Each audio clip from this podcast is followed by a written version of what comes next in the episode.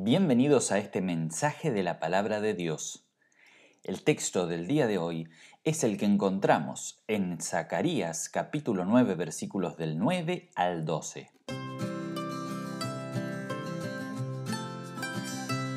En Semana Santa nos damos cuenta de cómo la gente y el ser humano es cambiante. Un día todos recibieron a Jesús con alegría y festejo diciendo viva el rey. Y días después todos gritaban crucifícale, como si este mismo rey fuera el peor criminal. Así somos los humanos.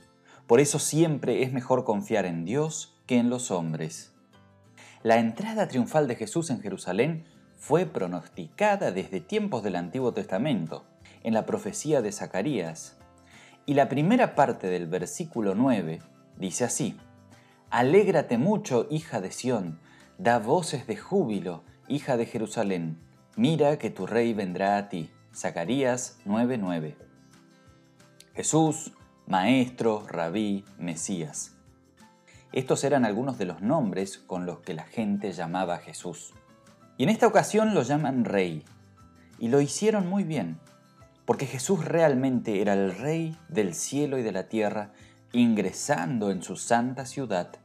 Pero el problema era que la gente esperaba un reino terrenal y político ellos esperaban ser librados de la opresión política, de los impuestos, de los abusos de Roma.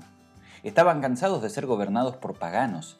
Querían, al igual que sus antepasados, un rey del linaje de David que los lleve a la gloria nacional, al bienestar y al progreso. Jesús trajo el reino de los cielos. Y este no era tan solo espiritual, sino que trata de la restauración de la creación y de la relación entre el creador y el mundo, entre el creador y su creación. Venga a nosotros tu reino. Se nos enseña a pedir en el Padre nuestro.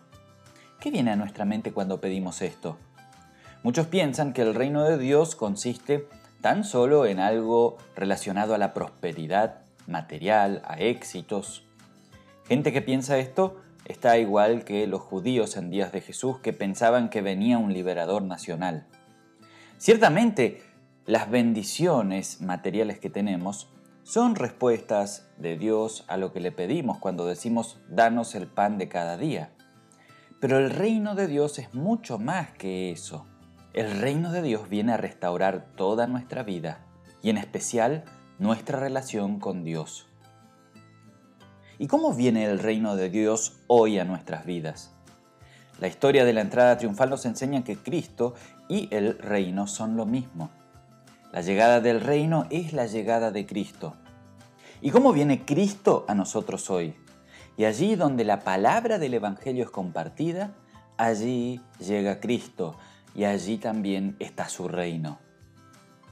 Y al igual que en Jerusalén, por unos es recibido y por otros rechazado ya que el reino también trae como consecuencia la persecución o el rechazo. Mateo 5:11 dice lo siguiente, Felices ustedes cuando por mi causa la gente los insulte, los persiga y levante contra ustedes toda clase de calumnias. Pero allí donde Cristo y su palabra es creída, la vida se alegra, la vida cambia y cambia para bien. Todo es festejo y alegría, así como en el pueblo de Jerusalén en aquel primer domingo de Ramos. No seamos como aquellos que ignoraron la entrada. Sumémonos a la multitud alegre que celebraba diciendo y gritando, bendito el rey que viene. Incluso algunos pidieron que Jesús mandara callar a sus discípulos porque le parecía escandaloso lo que estaban diciendo. Pero lo que nos sorprende es la respuesta de Jesús a estos, diciendo, les aseguro que si ellos se callaran, hasta las piedras gritarían, Lucas capítulo 19, versículo 40. Cada culto, cada celebración, cada oficio es una celebración y una fiesta, porque Cristo viene a nuestro encuentro, a nuestra vida, a nuestra iglesia, para darnos salvación y una nueva vida. Y al quedarte en tu casa, te perdés de toda esta fiesta. Dios te llama a disfrutar de su venida, de su presencia, y esto también sucede cada vez que el Señor viene a nuestro encuentro de esta forma especial en cada uno de los servicios. Zacarías 9:9, en la continuación del versículo dice así, he aquí tu rey vendrá a ti, justo y salvador, humilde, cabalgando sobre un asno, sobre un pollino, hijo de asna. Una de las características de este rey, mencionadas aquí por el profeta Zacarías, es que será justo. Su juicio será imparcial. Jesús no es como nosotros, porque nuestro juicio es injusto. No somos objetivos o imparciales cuando hablamos de otros o juzgamos a los demás. Estamos condicionados, condicionados por el pecado. Y a pesar de eso, nos encanta ponernos en el lugar de jueces, criticar y etiquetar a las personas, diciendo que tal o cual es tal cosa. Debemos evaluarnos a nosotros mismos y a los demás, no según nuestro propio criterio o las etiquetas que alguien o nosotros mismos hemos puesto sobre las personas, sino según la palabra de Dios. Nuestro rey es presentado aquí como alguien justo, alguien que de veras es el único que juzgará a vivos y muertos, como lo confesamos en el credo de los apóstoles. Pero Cristo no solo es justo, sino también salvador. Su juicio hacia nosotros los pecadores no busca condenarnos, sino salvarnos. Y hoy recordamos que nuestro Rey tomó posesión de la santa ciudad, no con armas y con derramamiento de sangre como lo hacen los emperadores y reyes terrenales, sino que tomó aquella ciudad de Jerusalén ofreciéndose, derramando su propia sangre. Así es como Dios conquistó a los suyos. Conquistó al mundo entero por el derramamiento de su propia sangre. No por la espada, sino por la cruz. Esta es la manera por la cual Dios salvó, ofreciendo su propia vida en la cruz por ti y por mí. Y como era Dios, venció a la tan temida muerte. Y su derrota fue por nosotros, y su victoria fue nuestra victoria. Este rey también es presentado como humilde aquí en la profecía de Isaías. Jesús ingresó con humildad, montado sobre un burro. No era tan extraño que usaran burros en aquella zona, porque era un buen animal de carga. Esta entrada humilde de Jesús marca el inicio de su humillación en la cruz. La humildad no solo lo caracterizó en Semana Santa, sino desde su nacimiento, en un humilde pesebre, viviendo como un siervo humilde. Toda su obra fue una obra humilde, pero grandiosa. Así la describe el apóstol Pablo en Filipenses capítulo 2 versículos 6 al 11, el cual, siendo en forma de Dios, no estimó ser igual a Dios como cosa que aferrarse sino que se despojó a sí mismo, tomando forma de siervo, hecho semejante a los hombres. Y estando en la condición de hombre, se humilló a sí mismo, haciéndose obediente hasta la muerte y muerte de cruz. Por lo cual Dios también lo exaltó hasta lo sumo, y le dio un nombre que es sobre todo nombre, para que en el nombre de Jesús se doble toda rodilla de los que están en los cielos, en la tierra y debajo de la tierra, y que toda lengua confiese que Jesucristo es el Señor, para la gloria de Dios Padre. A través de estas palabras queda claro que toda la vida y obra de nuestro Señor fue caracterizada por la humildad, a fin de que ahora sí esté en gloria junto al Padre y gobernando y reinando por sobre todas las cosas. Zacarías 9:10 dice lo siguiente, y de Efraín destruiré los carros y los caballos de Jerusalén, y los arcos de guerra serán quebrados, y hablará paz a las naciones, y su señorío será de mar a mar, y desde el río hasta los confines de la tierra. Esta profecía habla de que aquel rey terminará con las armas de guerra. La nación de Israel en un periodo estaba dividido en dos. Por un lado el reino del norte y por otro lado el reino del sur. La profecía acerca de este rey vuelve a hablar de unificar a todos en un solo pueblo nuevamente venciendo a los enemigos no con la espada, sino instaurando un reino de paz. Esto no existe en los reinos mundanos. Las naciones instalan su poderío con armas. Y esto lo podemos ver en nuestro mundo hoy. Cuántas guerras, cuántas injusticias. Y no sucede así con el reino de Dios. Sus soldados se preparan para la batalla no con armas, sino con la palabra del Evangelio, y son sus instrumentos de paz. Y todos los cristianos somos llamados a esta batalla, a llevar el reino de Dios a todas partes.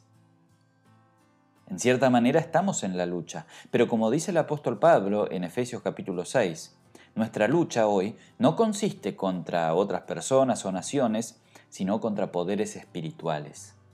Y para eso se describe una serie de armaduras en Efesios capítulo 6 para la batalla del día a día en contra de nuestros enemigos. Pero nunca debemos perder de vista que Jesús es nuestro libertador. Y Él liberó a la humanidad de los enemigos que ella no pudo vencer, haciendo lo que ningún ser humano podía. Él ha vencido a Satanás. Él ha pagado nuestra deuda, la deuda del pecado, muriendo en la cruz. Y Él ha vencido también al peor enemigo de todos, la muerte, resucitando el domingo de Pascua de Resurrección. La batalla fue vencida. Ahora resta declarar la victoria y el fruto de la obra de nuestro Señor. Y ese es el mensaje de paz al cual Jesús nos llama a ser sus mensajeros en el mundo. La paz en base al perdón de los pecados. Y en este sentido se cumple esta profecía de Zacarías, que su reino es un reino de paz. Él vino a traer paz con Dios. El Creador ya no está enojado ni distanciado con nosotros. Dios no es nuestro enemigo, sino que nos envió un pacificador para que estemos amigados con nuestro Padre Creador. Jesús también nos pone a nosotros en paz con la creación. Y cuando hablo de creación no me refiero a los pajaritos, el planeta o las plantas solamente, sino que me refiero al prójimo, a nuestros familiares, amigos, hermanos, toda la creación, todas las personas. Dios nos llama a estar en paz, a vivir en paz. En la iglesia, en la familia, en la vida, en las relaciones, suele haber discordias, y esto es a raíz del pecado, ya sea de otros o el nuestro. Pero Dios nos llama a perdonar a nuestro hermano como Dios nos perdonó a nosotros. Y esto es para bien nuestro, para nuestra propia salud y también para el bien de los demás. Es así como Cristo reconcilia al mundo y a la creación. Jesús quiere que seamos de un corazón humilde y perdonador, y esto es posible crucificando diariamente nuestro viejo ego, que suele buscar peleas y discordias. Y Zacarías, capítulo 9, versículo 10, dice lo siguiente, y su señorío será de mar a mar, desde el río hasta los fines de la tierra. Esta profecía del reinado de Cristo nos incluye también a nosotros. El reinado de Jesús llegará a todas partes, y su reino vino y viene a nosotros. Y esto es un verdadero privilegio. Pero no es exclusivo para nosotros.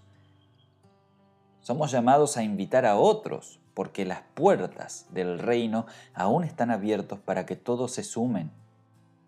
La pregunta a la cual Dios nos llama también a la reflexión en el día de hoy es, ¿hay alguna otra cosa que no sea Cristo que está gobernando y reinando en tu vida?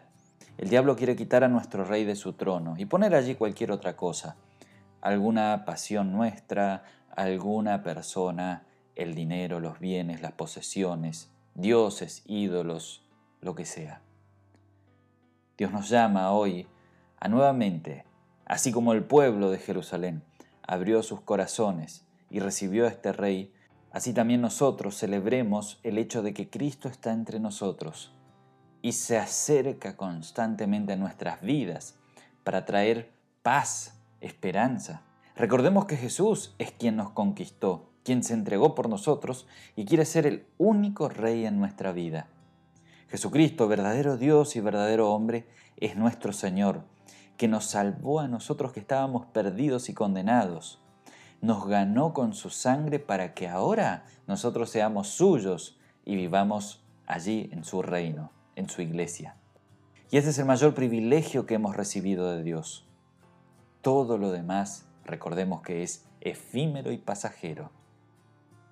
Que Dios nos conserve entre esta multitud alegre que celebra la venida del Rey.